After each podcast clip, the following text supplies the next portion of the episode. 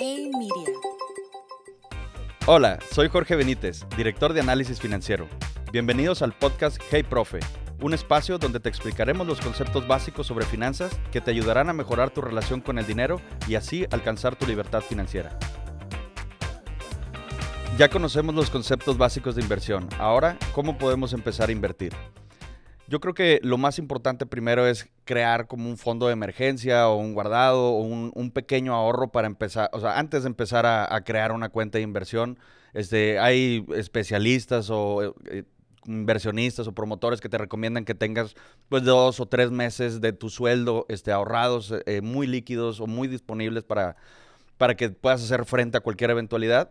Y a partir de ahí ya empiezas a, generar un, o empiezas a alimentar una cuenta de inversión con, un, con una proporción de tu sueldo mensual, empiezas a asignar una parte ahí. Este, y eso lo puedes hacer a través de muchas instituciones. en México ya hay muchas instituciones, este, casas de bolsa, eh, que ya te permiten invertir con plataformas muy amigables. Este, lo puedes hacer a través de un promotor, ya lo puedes hacer por tu cuenta, ya hay plataformas en línea donde tú puedes empezar a, a invertir. Y, pero yo creo que lo que sí es importante porque, por ejemplo, hay un inversionista muy famoso que se llama Warren Buffett que él dice, no ahorres lo que te sobra después de gastar, más bien gasta lo que te sobra eh, después de ahorrar. Este, entonces, ese porcentaje de ahorro, lo que sí creo es que sí cambia entre una persona y otra. No es lo mismo una persona que esté casada, que tenga hijos, a una persona que esté estudiando o que está empezando el trabajo. Entonces puede cambiar el porcentaje que tú puedes asignar a ese ahorro y que después va a ser eh, destinado a una inversión. Pero lo importante es que sí asignes como si fuera casi casi un gasto fijo, que asignes una parte de tu sueldo y, poco a poco empieces a alimentar esta cuenta para que empiece a generar pues un rendimiento a largo plazo. Profe, mencionaste el fondo de emergencia qué es y cuál es la diferencia entre el fondo de emergencia y la inversión. Sí, pues mira, el fondo de emergencia al final es el ahorro, o sea, son como sinónimos. Eh, la, principal diferencia entre un fondo de ahorro, este, o el, perdón, el fondo de emergencia y, el ahorro contra una inversión, yo pensaría que es el plazo.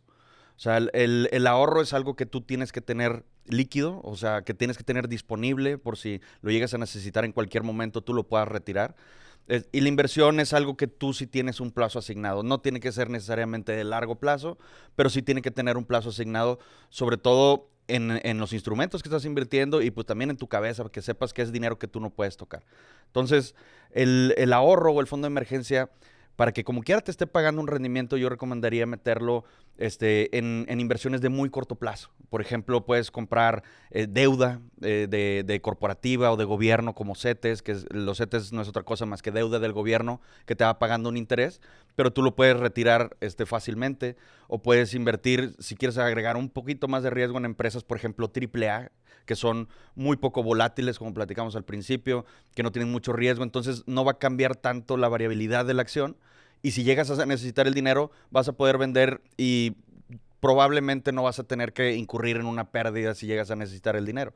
Entonces es dinero que tengas que tener, que, que tienes que tener muy líquido y disponible para cualquier eventualidad. Y la inversión, por otro lado, es, ahí sí es un plazo. Entonces ahí sí tienes que hacer una estrategia, tienes que, invertir en acciones, invertir en terrenos, invertir en cualquier otro instrumento, pero tú ya estás eh, esperando un rendimiento de largo plazo. ¿Y cuál es la diferencia entre esto? Yo pensaría el interés compuesto. E, esto no es otra cosa más que el fondo de ahorro, pues al final lo tiene líquido, entonces puedes estar retirando y no se está generando este interés compuesto. En una inversión de largo plazo, sí. Entonces, para, como para ponerte un ejemplo, si tú inviertes ahorita 100 pesos y tú crees que esos 100 pesos en los próximos tres años te va a pagar un 10% de rendimiento cada año, el primer año pues vas a tener 110 pesos. Si tú no retiras los 10 pesos que te dio de rendimiento, pues para el segundo año vas a tener 121 pesos, no 120 si lo hubieras retirado. Para el tercer año vas a tener 133 pesos. Entonces, ese interés compuesto, ahora imagínatelo en un plazo de 10 años. Eso es lo que realmente te hace la diferencia en tener una inversión de largo plazo a tener un ahorro en el que puedas estar retirando el dinero.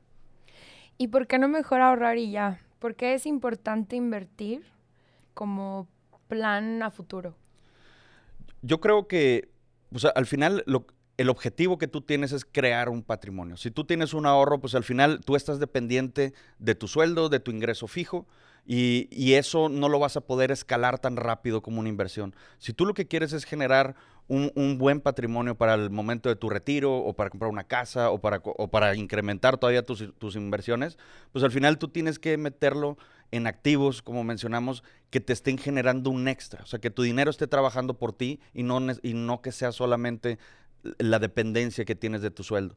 Y es como te menciono, este interés compuesto es lo que te va a estar generando ese extra que no te va a estar dando pues tu trabajo o tu ingreso que tú recibes todos los meses. En el próximo episodio hablaremos sobre cómo armar tu estrategia de inversión.